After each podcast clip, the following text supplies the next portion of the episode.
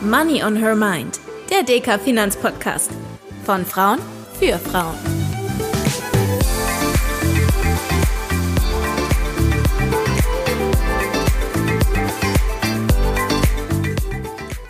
Hallo und herzlich willkommen zu einer neuen Folge von Money on Her Mind, dem DK Finanzpodcast für all diejenigen unter euch, die mehr zum Thema Wertpapiere wissen möchten.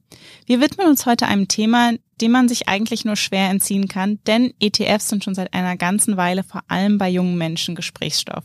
Der Amerikaner John Bogle, der als Erfinder des ETF gilt, sagte einst, suchen Sie nicht die Nadel, sondern kaufen Sie den Heuhaufen. Was genau es damit auf sich hat und was es sonst noch rund um ETFs zu wissen gibt, das erklären mir heute gleich zwei Expertinnen, nämlich ETF-Produktmanagerin Katrin Ries und Volkswirtin Dr. Gabriele Wiedmann. Hallo und schön, dass ihr zwei hier seid. Hallo ihr beiden, vielen Dank für die Einladung. Ich freue mich sehr, hier zu sein. Und ich finde es klasse, gleich mit zwei jungen Frauen heute im Studio zu sitzen. Hallo. Katrin, bevor wir direkt ins Thema einsteigen, bin ich ja noch ein bisschen neugierig. Ich habe dich eben schon vorgestellt, aber kannst du uns vielleicht noch ein wenig aus deinem Alltag berichten? Was genau macht man denn eigentlich als ETF-Produktmanagerin? Das ist eine sehr gute Frage, Tanja. Also einen typischen Arbeitstag gibt es bei mir eigentlich gar nicht, weil unser Zuständigkeitsbereich wahnsinnig vielfältig ist. Mein Team und ich, wir sind zuständig grundsätzlich erstmal für Produktneu- und Weiterentwicklung und natürlich die Vermarktung, wobei unser Produkt der ETF ist. Das heißt, eine der wichtigsten Aufgaben ist natürlich, dass wir neue Produkte generieren. Das heißt konkret, wenn neue ETFs aufgelegt werden sollen, dann überlegen wir uns, was sind zum Beispiel aktuelle Investmenttrends oder welche Produkte fehlen einfach noch in unserer Palette und dann besteht unsere Aufgabe darin, ein Konzept zu entwickeln, was dann natürlich bei ETFs bedeutet, den passenden Index zu finden, beziehungsweise einen passenden Index dann zu konstruieren. Und wenn wir dann ein Produkt auf den Markt gebracht haben, dann müssen die natürlich auch noch über das ganze Produktleben hin betreut werden. Das heißt, ab und zu muss so ein ETF auch mal angepasst werden. Das hatten wir jetzt manchmal zum Beispiel, wenn ein konventionelles Produkt auf ein nachhaltiges Produkt umgestellt wird. Das ist eine sehr spannende Geschichte. Und natürlich bleibt es auch nicht aus, dass ab und zu mal ein ETF zugemacht werden muss, weil einfach nicht genug Nachfrage da ist. Und diese ganzen Prozesse werden dann von uns betreut. Und ansonsten konkret bei der Vermarktung sind wir für unsere Webseite zuständig und sind ganz eng im Austausch mit unserem Vertriebsteam, damit wir natürlich auch ähm, mitbekommen, was unsere Kundinnen und Kunden für Wünsche haben, ähm, damit wir auch die ETFs auf den Markt bringen, die auch gekauft werden möchten. Und natürlich das klassische Produktmanagement-Thema, wann auch immer man nicht genau weiß, wer zuständig ist und das Schlagwort ETF fällt, dann ist es Produktmanagement. Und bist du dann auch beteiligt am tatsächlichen Aktienkaufen oder Anleihen kaufen oder machen das andere für dich? Ja, das ist äh, genau das, was wir nicht machen. Das macht das Fondsmanagement dann. Also da gibt es ein Team, was dann dafür sorgt, dass der ETF das tut, was er soll, nämlich dem Index zu folgen. Und die kaufen und verkaufen dann die Wertpapiere. Das heißt, deine Flughöhe ist ein bisschen höher als das tatsächliche eigentliche Fondsmanagement. Genau, eher konzeptueller Art. Hier im Podcast wollen wir ja insbesondere Finanzeinsteigerinnen dabei helfen, mehr rund ums Thema Geldanlage zu lernen. Deshalb würde ich dich, liebe Katrin, zum Einstieg bitten, kannst du uns nochmal genau erklären, was man eigentlich unter einem ETF versteht und wie er funktioniert? Ja, gerne. ETF ist eine Abkürzung und steht für Exchange Traded Fund und in diesem Begriff stecken auch gleich zwei wichtige Merkmale drin, nämlich es handelt sich um einen Fonds, das heißt ein Investmentfonds, ein Sondervermögen im Endeffekt steuerlich und rechtlich betrachtet genau das gleiche wie ein aktiv gemanagter Fonds. Und auf der anderen Seite ist er börsengehandelt. Und was bei einem klassischen ETF der Fall ist, ist, dass ein Index abgebildet wird. Das heißt, wir sprechen hier von einem passiven Investment. Der ähm, Fondsmanager fällt hier keine Anlageentscheidung, sondern das Ziel ist einfach nur, den Index zu folgen und hier auch keine Outperformance zu generieren. Und die Idee dahinter, die liegt sehr theoretisch betrachtet in der Effizienzmarkttheorie. Das heißt, da geht es darum, dass man davon ausgeht, dass alle Anlegerinnen und Anleger perfekt informiert sind. Das heißt, der Aktienkurs enthält zu jedem Zeitpunkt alle Informationen, die es gibt. Und das heißt, Anlageentscheidungen werden auch immer perfekt getroffen. Der Preis am Markt ist immer fair und deswegen kann man den Markt auch nicht schlagen. Also ist die Idee, dass es am sinnvollsten ist, in den Markt zu investieren. Und wie man das Ganze darstellt, funktioniert äh, grundsätzlich auf zwei verschiedene Arten und Weisen. Das erste ist es genauso, wie man sich das jetzt als Laie wahrscheinlich auch vorstellen würde, wie man so ein ETF konstruiert. Nämlich man hat ja einen Index, den man abbildet, zum Beispiel den DAX, der besteht aus 40 Aktien von deutschen Unternehmen. Wie ist es also am einfachsten, diesen Index nachzubilden? Ich mache genau das, was der Index tut. Das heißt, ich investiere genau in diese 40 Aktien und zwar genau in der Gewichtung, so wie es auch im Index ist. Das nennt man dann vollständige physische Replikation und ist das, wie auch die meisten ETFs dargestellt werden. Natürlich ist es nicht immer möglich, denn es gibt auch Indizes, die sind deutlich größer als der DAX. Da gibt es dann auf der einen Seite die Möglichkeit des Optimized Sampling. Das bedeutet, man investiert auch in die Wertpapiere, die im Index enthalten sind, aber nicht in alle, sondern beschränkt sich auf diejenigen, die die wichtigsten sind für die Wertentwicklung des Index. Das wird dann in der Regel gemacht, indem eine Optimierungssoftware verwendet wird, die dann äh, dieses Optimized Sampling durchführt. Das heißt, man ist davon dann ein bisschen abhängig, wie gut das funktioniert, aber in der Regel ist das äh, mittlerweile sehr ausgereift, diese Systeme. Die zweite Möglichkeit besteht darin, eine synthetische Replikation zu machen. Das heißt, auch hier gibt es ein Portfolio, was vom ETF gehalten wird. Aber allerdings hat das dann gar nichts mehr mit dem Index zu tun, der abzubilden ist, sondern hier wird ein Swap abgeschlossen. Ein Swap ist ein Tauschgeschäft. Das heißt, hier hat man einen Vertrag, der abgeschlossen wird zusammen mit einem Kontrahenten, dem sogenannten Swap-Partner. Und äh, in diesem Vertrag wird dann festgehalten, dass die Performance von dem ETF-Portfolio einfach getauscht wird gegen die Performance von dem Index, der abgebildet werden soll. Und so wird dann die Wertentwicklung für den ETF garantiert. Natürlich hat es auch ein bisschen ähm, Hiermit sind dann auch andere Risiken verbunden, denn sobald ich hier diesen Swap-Kontrahenten habe, habe ich natürlich auch das Kontrahentenrisiko. Das heißt, wenn hier tatsächlich mein Kontrahent ausfallen würde, dann habe ich hier das Risiko, dass ähm, ich vielleicht nicht die gesamte Wertentwicklung von meinem ETF zurückbekomme. Wobei hier natürlich auch darauf geachtet wird, dass diese Verträge besichert sind und dass man hier auch solide Partner hat, die man sich aussucht, mit denen man so ein Swap-Geschäft abschließt. Solche Kontrahenten sind beispielsweise einfach andere Banken oder allgemein andere Finanzinstitute. Jetzt habt ihr beide gerade schon ein paar Mal das Wort Index verwendet und auch den DAX schon als einen davon genannt. Gabriele, wir haben ja in einer unserer früheren Folgen, als wir uns angeschaut haben, wie eigentlich die Börse funktioniert, schon mal über Indizes gesprochen. Kannst du das für uns nochmal kurz erklären, was sich hinter so einem Index eigentlich verbirgt? Die Frage ist ja am Anfang, was will ich überhaupt mit dem Index haben? Und ich will die Frage beantworten, wie entwickelt sich ein Aktienmarkt? Also nicht ein einzelner Titel aus dem DAX oder aus dem S&P in den USA, sondern der Aktienmarkt insgesamt. Und das mache ich am besten, wenn ich mir die größten, bedeutendsten Titel raussuche aus einem ganzen deutschen oder US-Aktienmarkt und mir dann überlege, ich nehme von jedem Titel, beim DAX beispielsweise also die 40 größten, nehme ich jeden Tag den Kurs und versehe den mit einem Gewicht je nachdem wie bedeutend oder unbedeutend das Unternehmen ist und multipliziere einfach nur die Kurse mit den Gewichten, kriege einen gewichteten Mittelwert und wenn ich das dann Tag für Tag vergleiche, ähm, dann weiß ich, ah, die Aktien sind insgesamt eher teurer oder billiger geworden. Das mache ich natürlich heutzutage nicht mehr nur Tag für Tag, sondern ich mache das inzwischen sekündlich. Also der Index ist ein gewichteter Mittelwert aus den bedeutendsten Werten, Aktienwerten und den berechnet die Börse sekündlich, den kann ich auch sekündlich abrufen. Und diese Indizes, die gibt es für alle großen und kleinen Aktienmärkte auf der Welt. Also jedes Land, das Aktien hat, hat auch einen Index.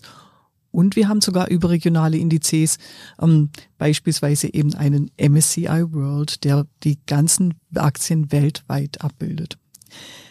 Nicht vergessen, jetzt kommt nochmal die Statistikerin bei mir raus, so einen Index normiert man normalerweise. Also ich mache da einen Startzeitpunkt und da sage ich, der hat dann beispielsweise 1000 Punkte.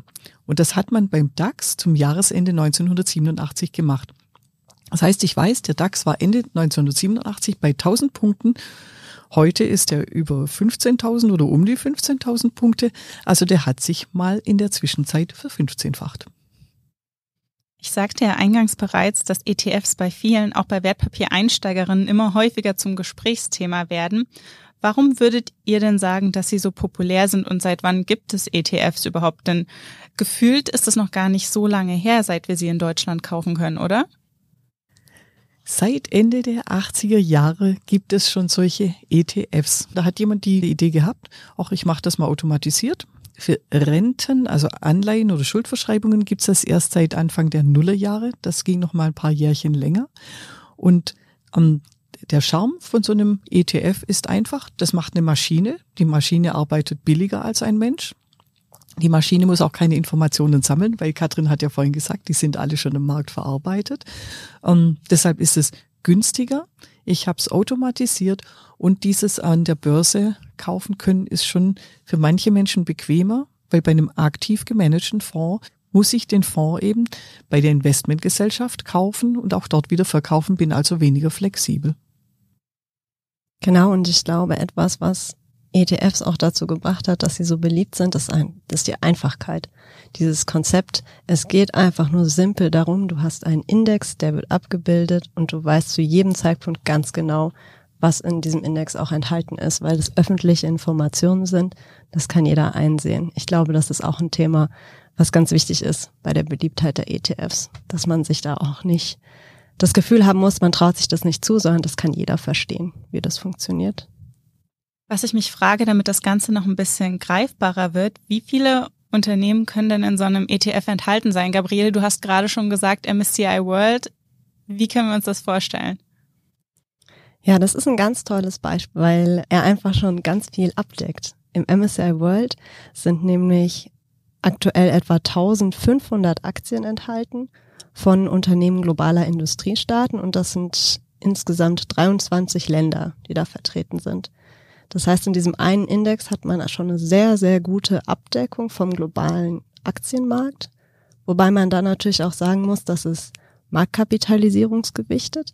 Das ist ein bisschen sperriges Wort. Ähm, was heißt das? Also Marktkapitalisierung ist sozusagen der Wert des Unternehmens an der Börse. Das heißt, das berechnet sich ganz einfach aus dem aktuellen Kurs der Aktien und der Anzahl an Aktien, die ausstehend sind. Und was dann natürlich dazu führt, dass große Märkte, wie zum Beispiel die USA, ein sehr hohes Gewicht in so einem Index haben. Also beim MSCI World zum Beispiel sind etwa 60 Prozent der enthaltenen Aktien USA-Aktien. Das muss man sich halt schon bewusst sein. Da gibt es ein gewisses Übergewicht. Und man muss natürlich auch unterscheiden, so große Länder wie jetzt zum Beispiel China sind dann nicht enthalten, denn die gehören zu den Emerging Markets, also zu Schwellenländern. Da gibt es dann natürlich auch einen eigenen Index dafür. Gabriele, ich habe für dich noch eine Frage. Und zwar genauso wie die aktiv gemanagten Fonds, über die wir vorhin schon kurz gesprochen haben, zählen ETFs ja zum Sondervermögen. Was genau bedeutet das? Bei diesem Sondervermögen, da geht es um die Frage, was passiert eigentlich, wenn die Fondsgesellschaft oder dieser Anbieter von ETFs, wenn die pleite gehen? Sind dann alle meine Aktien, die ich bei denen über den Fonds habe, sind die dann futsch, weil die denen gehören und dann kriegen die die Gläubige von denen? Und das ist das Schöne am Sondervermögen. Das ist getrennt von der Fondsgesellschaft. Das bedeutet also, wo auch immer ich meinen ETF oder meinen aktiv gemanagten Fonds kaufe, diese Fondsgesellschaft kauft die Aktien oder auch die Rentenpapiere in meinem Namen. Die werden beiseite gelegt, sind extra verwahrt, gehören am Ende rechtlich gesehen mir und sollte tatsächlich der zum Glück unwahrscheinliche Fall eintreten, dass so eine Gesellschaft insolvent wird, dann ist dieses ganze Geld abseits. Das wird dann verwertet oder übertragen an einen anderen Anbieter und es gehört weiterhin mir. Da haben wir also jetzt eine Gemeinsamkeit von ETFs und aktiv gemanagten Fonds. Aber kannst du für uns noch mal kurz darauf eingehen, was es sonst noch für Unterschiede gibt? Ein ETF ist nur von der Maschine einfach nachgekauft nach dem Index, die Gewichte. Bei diesem ETF sitzt also niemand da und beschäftigt sich erstens mal mit der Frage, taugt die Aktie was? Da gibt's gerade einen Vorstandswechsel. Machen die das nachher besser oder schlechter? Strategiewechsel oder in der Weltwirtschaft passiert irgendwas, was diese Branche oder dieses Unternehmen unattraktiv macht. Das wird bei einem ETF alles nicht gemacht. Also Maschine orientiert sich am Index, macht das günstig und schnell. Beim aktiv gemanagten Fonds, da gibt es eine Fondsmanagerin oder einen Fondsmanager, die reden mit den Unternehmenslenkern. Die können sogar mit den Unternehmensverantwortlichen auch kritisch reden, können zu denen sagen, ihr seid in Nachhaltigkeit gerade überhaupt nicht gut unterwegs, macht mal was, sonst werden wir euch beispielsweise untergewichten und das tut denen bei großen Fonds ganz schön weh. Und das ist was, was den aktiven Fonds vom ETF unterscheidet, was dann eben heißt, da habe ich mehr Kosten diese Fondsmanagerin oder dieser Fondsmanager, die müssen einfach bezahlt werden, dass die rumreisen, dass die mit den Leuten reden. Die Kosten habe ich bei dem ETF nicht, aber ich habe da vielleicht dann doch auch einen wertvollen und wichtigen Beitrag zum Marktfunktionieren, weil sich Menschen mit den Fakten beschäftigen. Jetzt haben wir schon einiges über die Gemeinsamkeiten und Unterschiede von ETFs und aktiv gemanagten Fonds gehört. Was meint ihr denn? Muss es immer das eine oder das andere sein, Fonds oder ETFs? Oder würdet ihr sagen, wie in so vielen Situationen, die Mischung macht's. Ich persönlich habe beides, deshalb bin ich dafür unbedingt. Die Mischung macht's. Beides ist sinnvoll in dem Portfolio. Man sollte sich vielleicht noch mal kurz bewusst machen, was liefern ETFs? ETFs liefern, es wird automatisch genau der Index abgebildet. Also ich habe genau das, was im DAX oder im S&P 500 drin ist, das habe ich auch in meinem ETF. Was passiert bei einem aktiv gemanagten Fonds? Da sitzt eine Fondsmanagerin oder ein Fondsmanager da und überlegt sich bei jedem einzelnen Titel, kaufe ich den so, wie er in dem Index drin ist, genau in den Anteil auch in meinen aktiv gemanagten Fonds rein, oder mache ich eine Über- oder Untergewichtung? Also sage ich, der Wert, da ist das Management, gerade der Vorstand so toll, die haben so tolle Zukunftsideen, das nehme ich ein bisschen stärker rein in den Fonds, will damit eine bessere Performance liefern als der Index oder denke ich, oh, das sind aber zurzeit die absoluten Loser, die nehme ich runter. Da habe ich nur, also da nehme ich das Gewicht deutlich reduziert, weil die machen wir nur die Performance kaputt, weil die in Zukunft schlechter sind. Und dieses, das muss ich mir als Anlegerin einfach bewusst machen. Was möchte ich haben? Was möchte ich für welche Zwecke haben? Also ich persönlich investiere nur in ETFs, aber ich glaube, das ist auch äh, naheliegend, weil ich mich damit auch einfach am besten auskenne. Deswegen nutze ich das natürlich. Ähm, aber natürlich hat Gabriele recht. Aktive Fonds haben natürlich ihre Daseinsberechtigung, denn ich habe ja vorhin auch schon mal kurz die Effizienzmarkttheorie angesprochen. Ähm, das heißt, ETFs funktionieren natürlich auch nur dort richtig gut, wo die Märkte effizient sind. Und das sind natürlich nicht alle.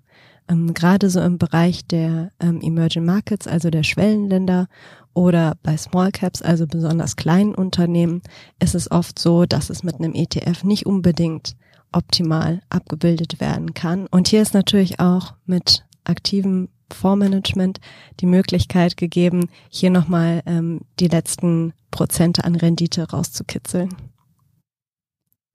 Jetzt haben wir bislang ja eher allgemein über ETFs gesprochen, aber was einigen vielleicht noch nicht so ganz bewusst ist, dass es auch bei den ETFs nochmal verschiedene ja, Unterarten gibt. Welche sind das denn zum Beispiel, Katrin?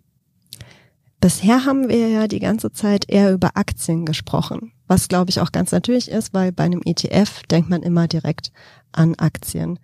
Und das sind auch, der Großteil des ETF-Markts machen auch Aktien-ETFs aus. Das sind etwa 65 Prozent in Europa.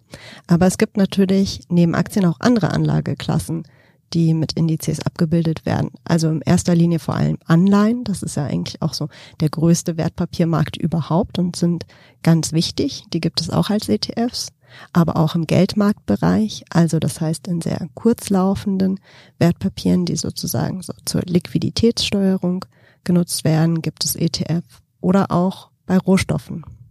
Wobei man hier aufpassen muss, denn ETF bedeutet ja, es ist ein Fonds mit einem Sondervermögen, wie Gabriele eben schon erklärt hat. Bei Rohstoffen ist es oft so, dass es einzelne Rohstoffe sind, die abgebildet werden. Das ist dann kein ETF, sondern ein ETP, also ein Exchange Traded Product. Und das heißt, es ist rechtlich betrachtet eine Inhaberschuldverschreibung. Das heißt, hier hat man dann wieder das Emittentenrisiko von dem jeweiligen Begeber dieses ETPs dabei. Also zum Beispiel Gold-ETFs. Das sind eigentlich gar keine ETFs, sondern Inhaberschuldverschreibung und da muss man ein bisschen aufpassen. Die funktionieren natürlich trotzdem gut und bilden den Goldmarkt ab, aber streng genommen ist es eigentlich was anderes.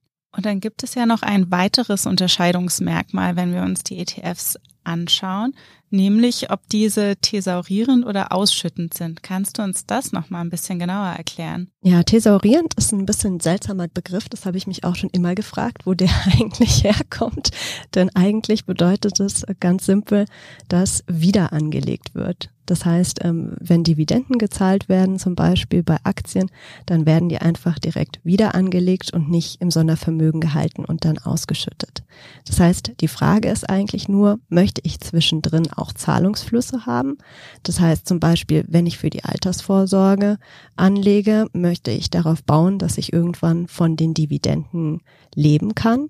Dann ist es natürlich wichtig, dass man die Ausschüttung hat. Und ansonsten, wenn man das äh, nicht braucht, zwischendrin Zahlungsflüsse zu haben, dann sind natürlich thesaurierende Varianten sehr praktisch, weil da direkt alles wieder angelegt wird und man einen etwas stärkeren Zinseszinseffekt sozusagen hat. Du hast gerade schon das Thema Altersvorsorge angesprochen. Mich interessiert eure Meinung. Für welche Art von Anlegerin oder für welche Lebenssituation oder Ziele eignen sich denn eurer Meinung nach ETFs? Also ich denke, das kommt ein bisschen darauf an, wie gut man sich schon auskennt. Also grundsätzlich würde ich sagen, langfristig eignen sich ETFs für jeden. Denn langfristig ist es auf jeden Fall auch eine gute Idee, in Aktien zu investieren. Da kann man auch Risiken aussitzen und da würde ich sagen, ist die langfristige Entwicklung von einem ETF auf jeden Fall eine gute Sache. Was man sich natürlich immer überlegen muss, wenn es um eine Geldanlage geht, ist, was sind eigentlich meine Ziele? Denn sobald man weiß, man braucht Geld zu einem bestimmten Zeitpunkt, dann wird es natürlich mit gewissen Anlageklassen schwierig. Und so ist es natürlich dann auch mit ETFs, wobei das sich ja dann auch gar nicht von einem aktiven Fonds unterscheidet, weil da wäre das ja im Endeffekt die gleiche Fragestellung. Das heißt, unabhängig davon, welches Produkt man tatsächlich am Ende wählt, finde ich, ist es ganz wichtig, dass man erstmal sich Gedanken dazu macht, was was brauche ich eigentlich, was ist mein Ziel? Und vor allem, was ist mein Anlagehorizont. Und wenn man dann zu dem Schluss kommt, dass man langfristig anlegt, zum Beispiel auch für die Altersvorsorge, dann finde ich, sind ETFs gut geeignet. Wenn ich selbst für mich entschieden habe, ich lege Geld an, ich weiß auch ziemlich genau, ich möchte es beispielsweise für einen weltweiten, breiten Aktienindex tun, ich will das auf ganz lange Frist tun, dann ist so ein ETF, der dazu passt, wunderbar für dieses regelmäßige Sparen.